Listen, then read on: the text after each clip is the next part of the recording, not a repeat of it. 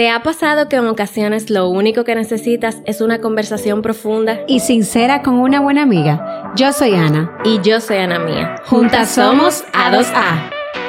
Hello, hello, hello, chicas y chicos. Bienvenidas y bienvenidos a un nuevo episodio de Con Amor A2A felices de estar aquí como siempre y de tener todo su amor y su apoyo en todos los episodios. Por favor, vayan a Spotify y en las preguntas que le dejamos, cuéntenos qué les parecen los temas, cuáles temas les gustaría tocar y escríbanos al email con amor a 2a gmail.com sus cartas que hoy volvemos con ellas. Chicas y chicos, muchísimas gracias por estar una vez más con nosotros en nuestro podcast Con Amor A2A, un proyecto que viene desde el amor para aportar y agregar, agregar valor. Yo creo que este es un podcast súper resolutivo que plantea soluciones ante situaciones a través de personas profesionales en el área y la verdad es que por eso nos hemos caracterizado y estamos más que contentas de leerlas y saber que estamos impactando vidas de manera positiva a través de este proyecto Cucu que hemos soñado desde chiquitas. y hoy en este episodio no tenemos invitados, sino que hablaremos Ana y yo. Recuerden que hablamos desde nuestras experiencias. Es como si estuvieras contándonos tus temas a tus dos amigas, quizás mayores, menores, como sea la edad que tengas, pero compartiendo esas experiencias que a veces cuando subimos los episodios, los mismos comentarios que ustedes dejan nos dan claridad sobre algunos temas, porque a veces uno se hace un mundo en la cabeza con situaciones que le están pasando, que creemos que somos las únicas, cuando en realidad le pasan a miles de personas a diario y cuando uno las comparte de por sí ya es una forma de terapia.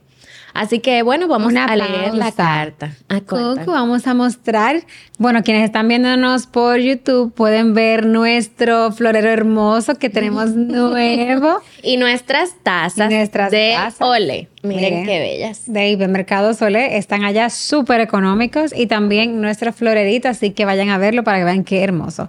Ahora sí, continuamos con la carta, Cucu. Ok, dice así. La carta que debió escribir mi hermana. Ay, José me parece a Ana mía. Yo pensé eso mismo. Ana mía seguro, eh, es verdad, Ana mía hacía eso cuando chiquita. Ay, ok. Hola chicas, me encanta su podcast. Voy al grano, así me gusta. Yes. Mi hermana menor es una chica que desde su corta edad ha vivido cosas grandes. Una fue superar un cáncer antes de sus 18 años, a lo que no le daban buen pronóstico, y le dijo su médico, vive tu vida. Es la mimada y protegida de la casa, para mí es una mujer que le cuesta hacer planes a largo plazo y decidir, creo, debido a esta vivencia.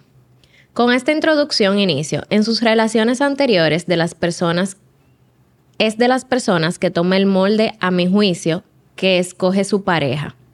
En la relación actual, que tiene unos tres años en este vaivén, un tipo empresario que la empujó a que hiciera su propia empresa y que se autoconozca.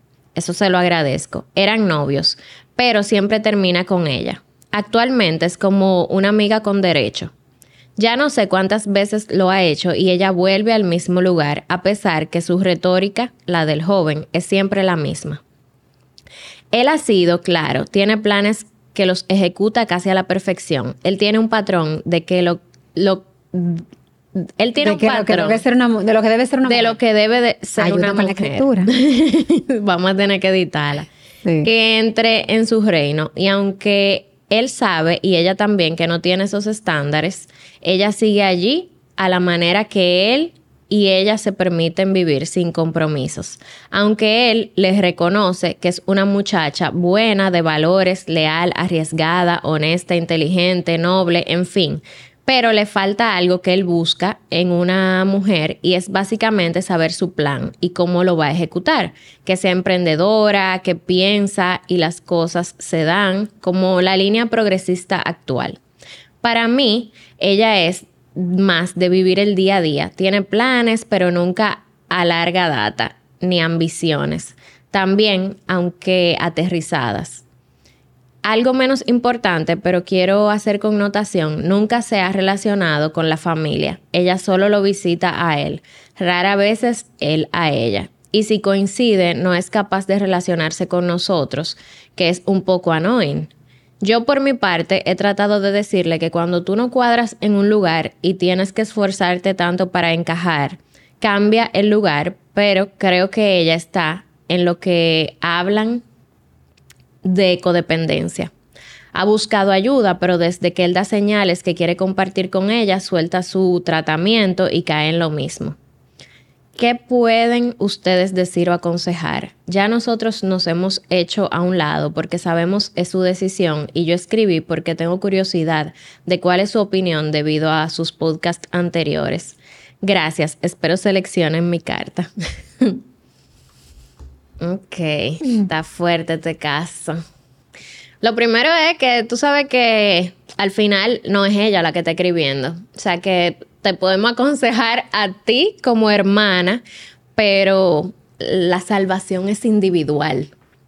Es que realmente, eh, en por ejemplo, yo siempre hablo de, de, mí y me lo corrigen mucho mi familia, que no siempre diga, porque en mi caso, pero yo te puedo decir que yo eh, siempre he sido muy cabezadura en el sentido de que hago lo que quiero, o sea, de que por más que me aconsejen al final, yo antes ni siquiera escuchaba, o sea, era como que me hablaban por aquí, pero se me salía, no prestaba ni siquiera atención que hoy en día me hubiera gustado eh, sí prestar atención, pero en ese momento yo llegué sola a la conclusión de escuchar. ¿Por qué yo llegué a esa conclusión? Porque de tantas veces que me dijeron y me enseñaron y yo no ponía caso y al final me pasaba lo que mi familia veía, porque los padres siempre ven más allá de la curvita, por ejemplo, o un externo usualmente, pues yo entendí que es bueno llevarse de consejos y que cuando varias personas están alarmadas por una situación donde yo todavía no me estoy dando cuenta, hay que evaluar.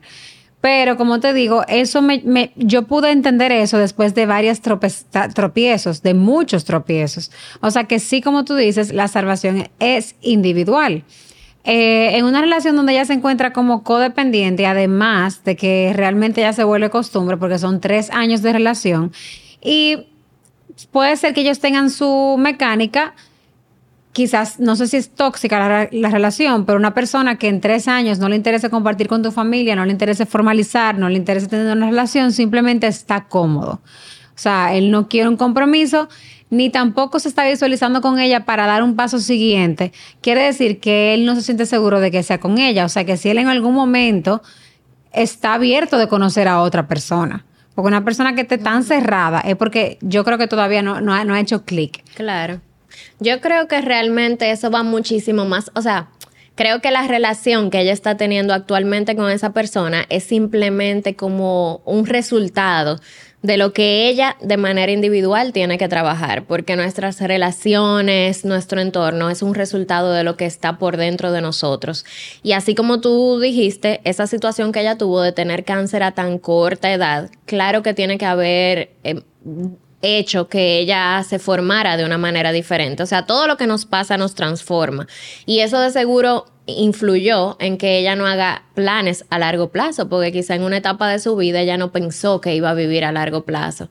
Entonces, creo que esas mismas decisiones que ella está tomando de vivir la vida en el presente, de no planificar, de no ver a futuro, pudo haber sido de, de eso. Y eso conlleva terapia. O sea, al final todos estos episodios llegan a lo mismo, señores. Vayan al psicólogo. Porque la gente se asusta y la mayoría de la carta empiezan como que, ay, eh, no quería la mandar la carta porque sé que me van a mandar psicólogo, sé que me van a mandar psicólogo.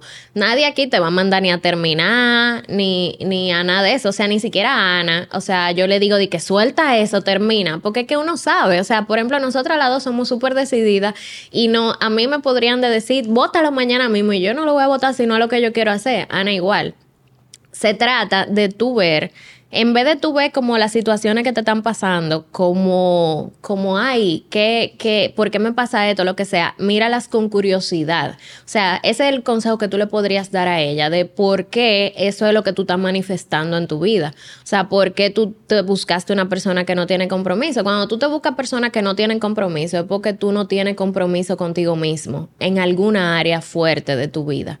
Entonces, eh, si ella ni siquiera hace metas, no hace planes, de seguro eso es lo que ella quiere, porque hay veces que uno dice, ay, la pobre, eh, nunca se consigue nadie que quiere algo serio, pero eso es lo que ella quiere. Eso es, por ejemplo, en los casos de las mujeres que usualmente son cuernos, la gente dice, ay, pero ella siempre cuerno, lo que sea. Esa mujer aunque quizá ni lo sepa o sea de manera inconsciente, tampoco quiere algo serio. O sea, uno se, siente, se siente que eso es lo que merece. Sí, exacto. Puede ser que o sienta que eso es lo que merece o le dé miedo eh, apostar por más, le da miedo quizá eh, apostar por más y ser rechazada. O sea, uno tiene muchísimo miedo, o sea, al, rechazo, al abandono. O sea, como que esos miedos primarios que se inculcaron ahí desde que tú eras niño, son lo que uno se pasa la vida entera tratando de sanar para poder tener relaciones funcionales. Pero yo creo que ella se va a dar cuenta de, de, salir de ahí cuando ella no aguante más, porque es que yo pienso en mí y en todas mis relaciones que fueron tóxicas, vamos a decir, ok, tóxico ya está como es gatao. No es como que sea tóxico, son situaciones que te producen malestar. Y en esos, en esos momentos, a mí nadie me hubiese dicho de que suelta eso y yo lo hubiese hecho. Yo al final solté eso cuando ya yo estaba harta. O sea, cuando ya quizás situación externa que yo fui trabajando, o sea, por ejemplo, cuando yo empecé a trabajar y me empezó a ir bien y yo me sentí mejor conmigo misma con lo que yo hacía o, que yo empecé a cuidar más de mí o lo que sea, esas cosas externas fueron las que me fueron haciendo sentir mejor, que un día yo dije, pero ven acá, o sea, yo no me merezco esto. Y empecé a apostar, a buscar más. Pero esas fueron situaciones que me fueron ayudando. Es que la misma vida o las experiencias que uno va teniendo te van llevando eh, a como salir de ciertas áreas de tu vida. Lo que pasa es que no todo el mundo está abierto a decir, déjame yo buscar ayuda. Eh, aceptar que, que, está como, que ya llegó, tocó fondo en un área de su vida y que necesita ayuda. Pero sí, en este caso, ayuda muchísimo ir a terapia porque yo fui codependiente de parejas, sumamente dependiente emocionalmente de mi pareja de turno. Eh, y ahora, de turno. De turno. pues tuve varios novios, pues entonces del novio que yo tenía en ese momento yo era muy dependiente. No económicamente, pero sí emocionalmente. Y hoy en día, luego de que yo, yo me he trabajado, Ahora yo veo la vida totalmente diferente. No quiere decir que yo no tenga mis temas y que todavía me sigan saliendo cosas nuevas que igual ya las identifico y lo que digo, voy de una vez donde mi psicólogo y digo, identifique esto, vamos a trabajarlo. Y automáticamente ya en la primera sesión ya, ya, ya eso se trabajó porque cuando tú vas subiendo de nivel en sanarte, en tratarte, en conocerte, en aceptarte, en aceptar cosas, ya para ti sanar cada día va a ser más fácil. O sea, cada día la vida se te hace más fácil. Tú tienes más iluminación, más luz en cada paso que tú das.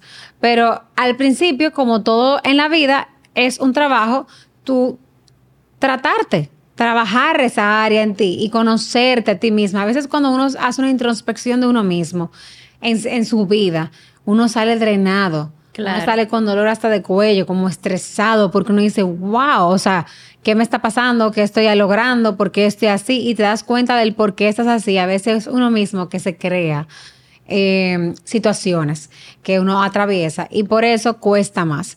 Pero en este caso, yo lo que te puedo recomendar a ti como hermana es que simplemente le hagas saber que tú estás ahí para cuando ella lo necesite quizás un día no hablarle como, porque a veces la gente te habla inclusive, por ejemplo, porque tú tal cosa y no te van a tomar en serio, sino salgan de la casa un día, cambien de escenario, bríndale un café, una cena y ahí dile, mira, hermana, yo te quiero, te adoro, quiero tu felicidad, tú eres un milagro de Dios y tú eres un milagro porque tú eres importante, pero el valor que Dios te da, eres tú misma que tienes que intensificarlo. O sea, nadie te va a dar el valor más que tú, porque ya Dios te lo dio. Entonces, si tú realmente estás feliz en esa relación donde no hay una formalidad, donde Él nos respeta ni comparte con tu familia, que somos nosotros los que vamos a estar contigo siempre, y tú te sientes feliz así, bueno, pues, te lo vamos a respetar.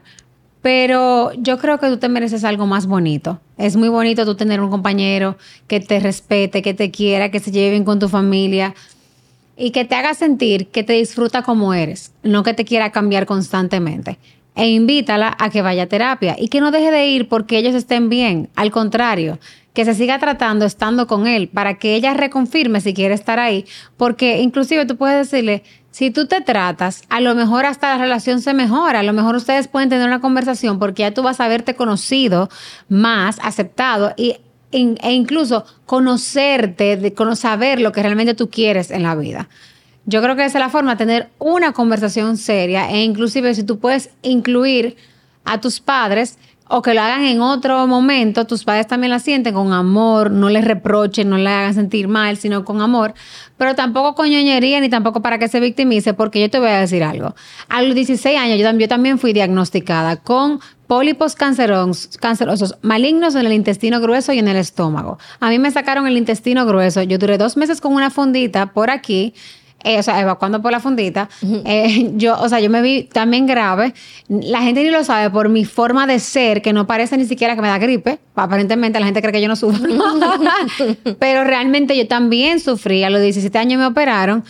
Y no por eso yo me victimicé ni tampoco mi familia me trató como una víctima, ni me dijo, no, que, que, nada de eso. O sea, a mí me enseñaron a echar para adelante, a que tú sí puedes, te pasó eso, pero tú puedes darle para allá. O sea, y eso, yo le agradezco tanto que me hayan enseñado a ser fuerte, porque realmente hoy en día me han pasado muchas situaciones que la gente ni se imagina y yo he tenido que sacar únicamente de mí para ser fuerte. Entonces, no porque ella haya sido sobreviviente de cáncer a los 18 años, hay que victimizarla, ni dejarla, ay, no, que ella hay una ñoñería, ¿por qué no? ¿Tú sabes por qué? Porque aquí todos nos podemos morir en cualquier momento. O sea, el amor se da y de igual manera el respeto es de igual manera, porque el hecho de que tú hayas tenido un caso, o sea, yo, tuve una situación de salud, pero yo entiendo que, que, alguien de mi familia, Dios libre, se puede morir primero que yo. O sea, uno nunca sabe. Entonces, el amor debe de ser siempre equitativo para todo el mundo, no victimizarla por esa situación,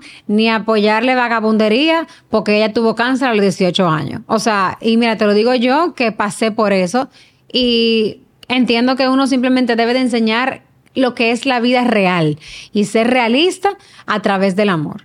Sí, porque que, tú sabes qué pasa, que en esas condiciones, cuando hay un hijo que tiene cierta situación o lo que sea, los padres lo tratan diferente. Y de verdad, de verdad, yo vengo de una familia donde mi mamá le encantaba resolvernos la vida. Y créeme que eso como que invalida que uno desarrolle su potencial. Porque mira que cuando mi mamá falleció yo decía eso, como que yo veo el regalo tras su partida, claro, con mucha terapia. Pero el regalo tras su partida fue brindarnos esa independencia, porque la verdad es que ella nos resolvía la vida. Y eso de resolvernos la vida es muy cómodo cuando uno está ahí dentro, pero cuando falta cariño. Pero hasta a mí, cuando tía falleció, yo me acuerdo que yo dije, ¿y quién me va a escuchar ahora? O sea, como a quién yo le voy a contar cuando yo, porque por ejemplo, papi y yo siempre nos hemos, hemos llevado bien, pero cuando nosotros teníamos temas, papi es yo soy alfa, Ana. Porque papi es como alfa fuerte y yo Sí, yo, tengo alfa, pero soy muy de que cedo bastante porque elijo tener paz a tener la razón. Pero, por ejemplo, cuando yo llegaba a un tope de que ya no aguantaba más, o sea, como de que ya yo, yo me quillaba por algo específico y ya yo me ponía que no le hablaba a nadie, la que venía como a, a suavizar todo era tía. Y yo decía, Dios mío, ¿quién ahora?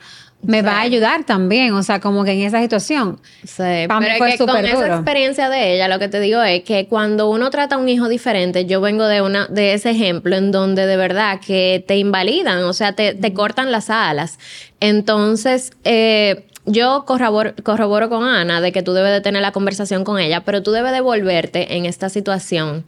Eh, te lo digo por experiencia, como no alguien porque cuando uno está en una relación que quizá no es la mejor para uno, uno se aleja de las personas que tú sabes que no están de acuerdo con esa relación. Y lo peor que a ella le puede pasar eh, durante esta situación es alejarse de ti al final lo mejor es que ella tenga la confianza contigo de contarte las cosas que están pasando y que tú puedas estar ahí sin juzgarla, sin cada vez que ella te cuente algo, decir cómo tú estás con ese tipo, de verdad tú no te mereces eso. O sea, trata de no convertirte en el, en, en el la voz pegona, o sea, en mamá pegona, como que de, de, siempre decirle que no te con él, que lo vote, que se merece algo mejor, porque entonces se va a alejar de ti y al final va a perder es mejor que ustedes sigan con la confianza de que tú la respetes, o sea, tener esa conversación inicial que dice Ana, de decirle lo que tú opinas, lo que ella se merece, pero ya después de esa conversación, tú decirle, ya yo no te vuelvo a tocar este tema, yo te respeto y estoy aquí para ti. Y lo que yo sí te puedo recomendar aparte de eso es que empieces a invitarla a ella a hacer actividades que sean buenas para su crecimiento y su amor propio. O sea, ya hoy en día hay muchísimo material, hay muchísimo retiro, hay días, qué sé yo, de, de no tienen que ser retiro de la iglesia o lo que sea. Váyanse por lo que ustedes más conecten y algo que les guste a las dos. Que aparte de hacerle a ella bien como persona, también te va a hacer bien a ti y van a hacer actividades que van a crear como un bonding entre ustedes. Pueden ser actividades, ahora mismo hay mucha que es un pasadía en donde tú haces yoga, que hace ese tipo de cosas. Pueden ser retiro de crecimiento personal, eh, qué sé yo. Yo hice hasta un curso de programación neurolingüística. como que hay muchas cosas que tú puedes hacer que te van subiendo la autoestima, te van ayudando. Eh, a saber lo que tú quieras hacer con tu vida. Porque cuando ella, por ejemplo, que está súper perdida en su camino, que no sabe lo que quiere, que no se ve en un futuro, le funciona bastante. O sea, tú dices que él la apoyó a poner su propia empresa. O sea, que ya con su propia empresa ella tiene un proyecto. Ella lo que tiene que, que tener más visión quizá y saber si realmente ese proyecto que puso eh, va de la mano con ella. Pero aparte de esa conversación inicial, mi consejo es ese, que no la juzgues, que, que, la escuches, simplemente que estés ahí para ella, para que puedas mantenerte a su lado cuando de verdad vengan los momentos en donde quizá ella se dé cuenta que no es feliz ahí. Y en ese proceso, hacer muchas actividades juntas, ponte a buscar, que hay muchas cosas, eh, grupo de mujeres que tú puedes hacer hasta de marca personal, de, de actividades de belleza, todo ese tipo de cosas las van a ayudar a sentirse mejor, a aprender cosas nuevas y a crear un bonding en donde haya más armonía entre ustedes. Y por ejemplo, un viaje. Yo recuerdo que cuando yo tuve que pasar como una transición en mi vida, eh, yo me fui de viaje por primera vez con mis amigas, con un grupo de amigas que ellas tenían ese viaje armado y realmente dije, mira, ¿sabes qué? Me voy a unir porque quizás eso me, me ayude como a distraerme un poco. Y yo recuerdo que una de esas amigas me dijo, te vas a dar cuenta de que esto fue una buena terapia para ti. Y la verdad sí lo fue. Eh, yo era una persona, como te digo, muy dependiente de mi pareja, de que solamente salía con mi pareja, de muy de mi casa, sumisa y solamente era de parejas. Y hoy en día te puedo decir que sé hacer perfectamente como un balance. O sea, si yo tengo pareja, sé disfrutar mi pareja, pero también sé disfrutar estar sola conmigo y también sé disfrutar estar con mi familia, sé disfrutar estar con mis amigas. O sea, se hace un balance y no hay mejor satisfacción que tú lograr el disfrute en cada momento de tu día. O sea, disfrutar todo lo que te llegue. Y cuando llegue un momento, obviamente, de, tristeza, pues entonces tú sabes cómo, en dónde encasillarlo, pero tu vida no deja de, estar en primer plano, de tú saber las emociones que tienes que sentir en cada situación. Eh, pero yo sí creo que y es un consejo para todas, crear un balance en la vida, no solamente hacer todo en pareja. Y que no, que solamente con pareja, no que lo sale, no que lo otro. Eso es muy lindo cuando es en el momento, pero desde que tu pareja empieza a patear, por ejemplo, o desde que empiezan a tener problemas, o que él se fue por a, de fin de semana con sus amigos, o se fue un día de pase día con los amigos, tú ya te encuentras que tu vida se te acabó y te molestas, y eso va a hacer que ustedes empiecen a discutir. Entonces, lo bonito es Qué bonito es cuando tu pareja, tú tienes una pareja donde cada quien como que hace cosas que le gustan y en la noche que cada quien tiene que tener su vida, porque que o sea, si tú no tienes tu vida propia, la vida de pareja también empieza a fallar. Es que para mí es chulísimo, por ejemplo, cuando yo tengo una pareja ¿Cómo te fue? ¿Qué hiciste? ¿Qué? Y te cuenta cosas que pasaron, la experiencia que él tuvo, o a alguien que conoció, o algún cuento de fulanito. O sea, como que eso es algo que también es parte de la dinámica de pareja. Yo creo que eso es muy bonito. Obviamente, no estamos hablando de un libertinaje, ni de que, ah, él se va por ahí, yo no me sé de él tres días, o lo que sea. No, no, no, o sea, para nada. Ven acá, mire, vaya de ahí. O sea, no. Pero sí, dentro del marco del respeto, que haya la libertad de cada uno, ser feliz y que, como yo, yo tenía una conversación ayer y estábamos hablando de eso mismo, y donde yo dije, es que al final, si tú y yo estamos en una relación eh, y tú pudiendo estar con cualquier otra persona y yo también pudiendo elegir cualquier otra persona, pero al final nos elegimos tú y yo, eso es lo bonito del amor. De que independientemente de lo que nos pase alrededor, siempre nos elegimos tú y yo. Esa es una relación que es sostenible en el tiempo, porque somos libres, pero nos seguimos eligiendo. Claro. Bueno, pues vamos a finalizar con este episodio. De verdad que básicamente yo es eso, te lo hemos dicho todo. Esperemos que eso te ayude, danos un feedback de qué pasó, de que de si te sirvieron nuestras palabras, porque que de verdad para mí la magia está en tú no alejarte de ella. O sea, qué bonito de parte de siempre va a vivir situaciones que no comparte de la vida del otro. El punto es tú mantenerte ahí para yo tengo a mi hermana vuelta loca ahorita me mandó ella un meme. ella me mandó un meme ahorita mismo de un video de que yo estoy aquí pero cuando tú quieras. También yo me tienes harta. Te lo he dicho mil veces. No lo haga. Y realmente, sí, o sea, yo entiendo lo que es eso, porque por ejemplo, yo tengo, te, puedo tener en algún momento mis amigas y mi hermana con cosas que yo hago, pero que hacía, y se desesperaban. Pero realmente qué bonito de tu parte escribir esta carta eh, porque denota el amor hacia tu hermana y la preocupación que tienes. Claro, y el deseo de aconsejarla bien, de estar ahí para ella como de la, de la mejor manera. Tú sabes que ahora me acordé que había un tema como yo lidio con mis temas de alimentación y eso, y Gustavo me decía el otro día como que no sé cómo apoyarte. Y yo le dije, bueno, y él fue a una cita con mi terapeuta de alimentación. Y en la cita con ella, él como que fue a preguntar básicamente cómo apoyarme con Ay, el tema. y ella le dijo, bueno, es que la forma de tú apoyarla a ella es sanando tú. Y al final la terapia fue para él. O sea, no fue como de cómo ayudarme a mí, sino que para tú estar para otra persona, tú tienes que sanar tú. Entonces, por eso te digo lo de decírselo una vez y ya no seguí como hablándole del mismo tema, porque imagínate, se va a alejar de ti y a la larga va a ser peor. Eh, tú mantener esa relación con tu hermana y, estar ahí para ella y hacer actividades juntas. Ay, sí. Ya saben que grabamos desde Enjoy Films. El mejor estudio de podcast. y pueden encontrarnos como Anamía Abreu en Instagram y lo que me contó mi abuela en mi cuenta, obviamente. Pero muchísimas gracias por estar aquí, Cuco. Estás bella hoy. Gracias. No, de verdad, está lindísimo. Tu cabello está hermoso, el maquillaje. ambas estamos utilizando los colores de nuestra paleta. Sí, eso influye mucho, pero está bella. Pueden adquirir su servicio en Anamia Abreu Studio. Gracias. Ese color me queda lindo de cabello, ¿Qué, ¿Qué, color? El que tú tienes. Pues, se supone que como negro, lo que pasa es que se me ha ido aclarando. Ay, pero te queda bello, me encanta. bye. bye.